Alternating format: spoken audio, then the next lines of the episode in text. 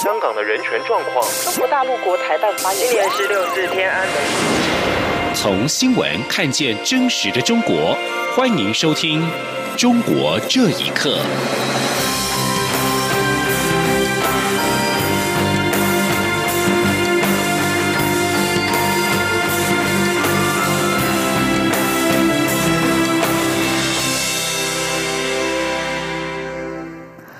各位好，欢迎收听《中国这一刻》。美国联邦众议院预计在十五号傍晚，也就是台北时间的十六号，针对香港人权和民主法案进行投票。法案主要提案人联邦众议员史密斯十四号表示，违背承诺对中国来说已成常规，而法案能让美国拿出有意义的作为。香港反送中运动延烧数数月，由于香港警方对示威者屡次进行强力镇压，事件受到美国国会跨党派议员高度关注，加快香港人权与民主法案立法进程。美国众参两院都在六月推出香港人权与民主法案，两院外交委员会上个月二十五号相继无异议通过各自法案版本。法案在两院负责委员会通过之后，还需在参众院通过并协调出一致版本，才能交由美国总统签署并生效。美国总统在法案通过一百八十天内，以及未来至少每年要点名制裁侵害香港人权的人士。能动用的制裁手段包括冻结资产，以及让这些人士和他们的直系亲属无没有资格取得签证入境美国，获得临时入境许可或享受任何移民与国际法相关福利。关于现有签证，则可能被取消。除此之外，美国国务卿每年也必须评估香港自治的情况，并就香港是否仍符合特殊待遇向国会提出认证。香港反送中运动持续不断，社会弥漫着对社会的政府的不信任。在这样的氛围之下，香港特首林郑月娥将在明天发布施政报告。不同于以往在公开施政报告前必须守口如瓶，今年则先公布惠民的新措施。学者分析，民间最关注的是政治制度问题，即使政府惠民政策再多，也难解香港今日社会困局。请听以下的报道。反送中运动持续四个多月后，社会对香港政府的不满与不信任持续上升，加上房价等民生问题一直未能解决，民怨一触即发。香港特首林郑月娥任内第三份施政报告将于十六号公布。林郑月娥上周于脸书发文，指过往施政报告在公开前，官员要对报告内容守口如瓶，但今年考虑到情况特殊，港府各局处首长可以率先公布惠民新措施。他也列举已经公布的几项措施。包括动用一百零五亿港元协助旧楼维修，以及提供更多资助协助运动员备战明年东京奥运等等。香港理工大学应用社会科学系助理教授钟建华接受自由亚洲电台访问时指出，率先透露施政报告内容，反映林郑月娥没有信心面对民众，希望众局长能够分担责任，也能试探公众反应。钟建华认为，政府目前推出的惠民措施难以解决现今香港的社会问题。过去几个月。民众表达了很多对政府的看法，但政府的反应以及警方的行为，却让他们积下了更多新的仇怨。钟建华说：“政府一路都以为俾多啲机会，政府一直以为给年轻人多一些机会买房子。”年轻人就会服气，不会有这么多的抗争。但事实上，四年以来证明事实并非这样。所以我会以为，单靠在施政报告中做出一些承诺，单做这些大家会接受，但并不代表对过去几个月积下的死结、对警队政府的不满会因此而疏解。钟建华认为，现在的问题需要以正式方式解决。政府应该有针对性的回应民间诉求。理工大学香港专上学院讲师陈伟强同样认为，林郑月娥这个举动是希望试水温。当官员放出风声后，即使民意有强烈反弹，林郑亦可以做出修改。但他认为，现在示威者关注的是政治制度及民生问题，即使有再多惠民措施，也难以舒缓社会紧张气氛。陈伟强建议，施政报告若能着眼于青年流动性等问题，或许能舒缓社会现今局势。央广新闻整理报道。对于香港行政长官林郑月娥明天将在立法会发发表施政报告，根据香港研究学会十四号发布的民调结果显示，市民最期盼的施政报告优先处理社会撕裂议题，其次才是林郑一再强调的土地防护问题。民调并显示，在反送中纷争未见缓和下，四成六的受访市民表示对林郑的施政报告期望非常低以及低，比去年大幅增加百分之十八，表示一般的占三成四。四表示非常高级高的合计只有一成八，比去年明显减少百分之十四。这项民调结果显示，今年特首施政报告应该优先处理的议题，最多受访者认为是社会撕裂，占百分之四十七；其次是土地房屋，占百分之十九；第三是政府管制，占百分之十六。而社会福利议题包括扶贫、安老、助弱、教育、医疗及劳工与就业，合计共占一成。反映较多市民期望能对修例风波做出政策回应，以化解社会矛盾。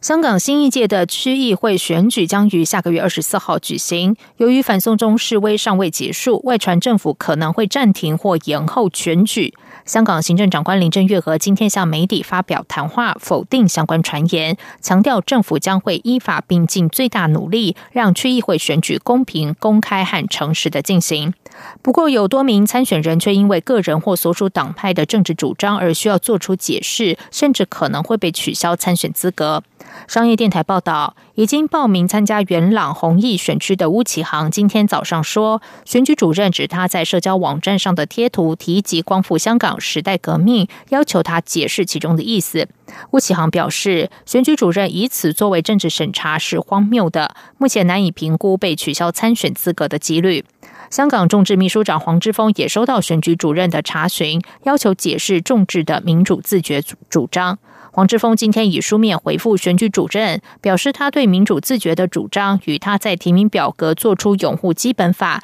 以及支持香港特区的声明并没有抵触。他并强调，我有参选权，政府无权筛选。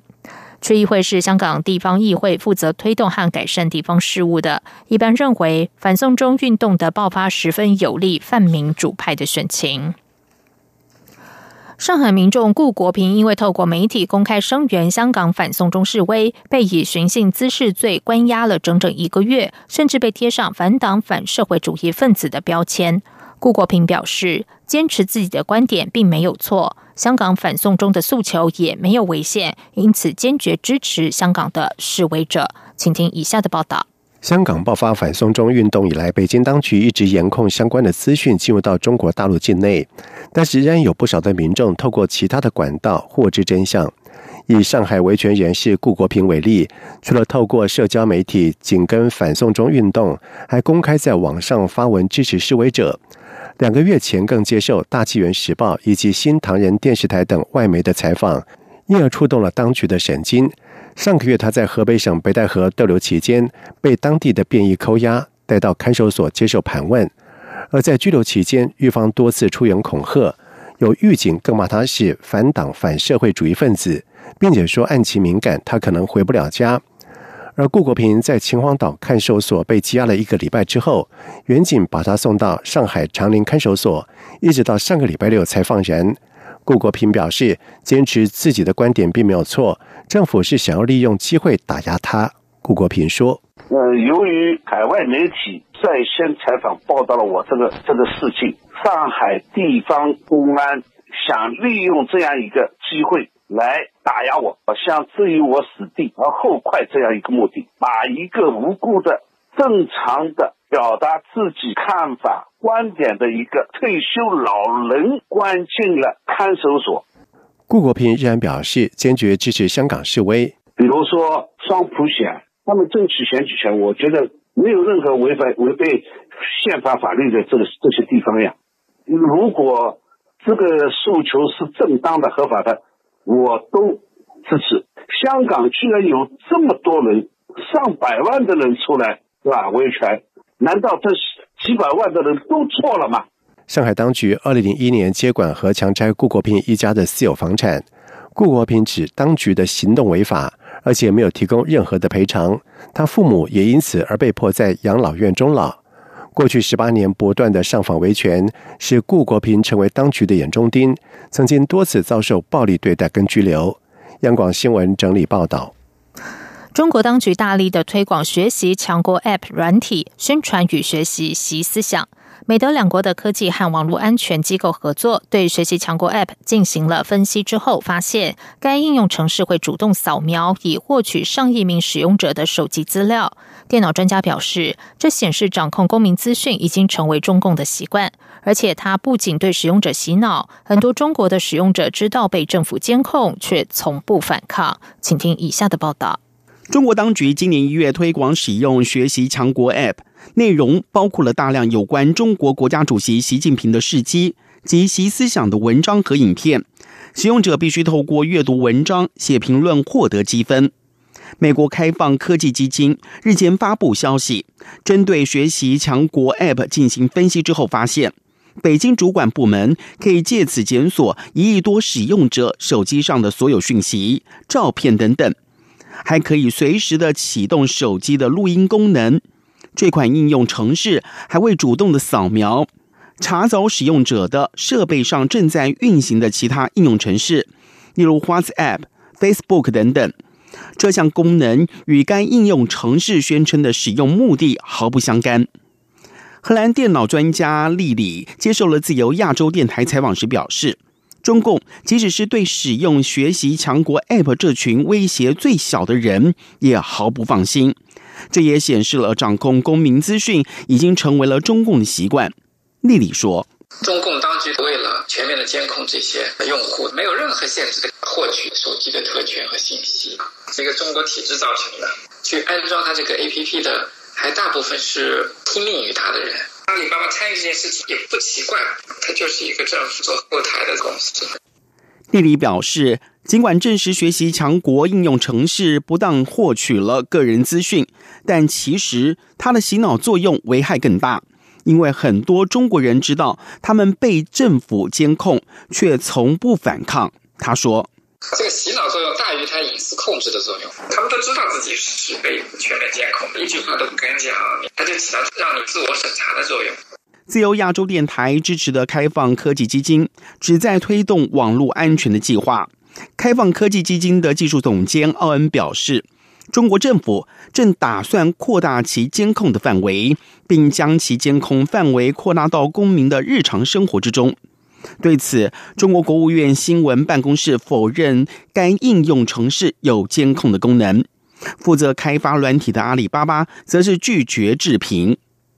央广新闻整理报道。休斯顿火箭队总经理摩瑞日前发出支持香港自由的推文，引发中国对 NBA 的全面抵制。不过，在不到一周的时间里，中国官方急于降温，腾讯体育也恢复了 NBA 部分比赛的直播，不过没有恢复对休斯顿火箭队球赛的直播，这也给中国爱国民众的热血泼了冷水。根据自由亚洲电台的报道，在美国的一位华裔球迷指出，其实抵制 NBA 和火箭队是中国政府因为某人发表的个人言论而发动的一场全国性运动。中国政府不让中国老百姓用推特，因此如果不是政府在全国散发魔瑞的推文，他们怎么会知道这件事？而腾讯体育之所以敢于重新直播 NBA 球赛，有关指令肯定来自中国高层领导人。美国《华尔街日报》近日的报道指出，NBA 本身就拥有非同寻常的影响力，使得中国的强硬做法引起美国普通老百姓的反感，并使他们关注亚洲地缘政治。在这次和 NBA 的对峙中，中国政府没有能得到他想要的让步，也就是向中国道歉。报道指出，在中国政府猛烈抨击摩瑞挺香港推文之后，NBA 起初勉强做出含糊其辞的回应，反而在美国国内被指控为向北京卑躬屈膝。随后，NBA 总裁席佛断然拒绝道歉，这完全不是中国想要看到的。接下来关心的是，央视客户端报道，位于中国广西省陆川县北部工业园区集中区东区段三号的广西兰科新材料有限公司，今天上午十一点多发生一起安全生产事故。报道指出，目前事故已经造成四死二重伤、四轻伤。玉林市陆川县应急局已经派员赶赴事故现场救援处置。新京报新媒体我们视频影片显示，爆炸时有石块等硬物喷溅而出，周边的民众急忙躲避，而现场还窜出了粉红色的烟雾。广西兰科新材料有限公司的铁皮厂房受损严重，只剩下钢架。以上中国这一刻，谢谢收听。这里是中央广播电台台湾之音。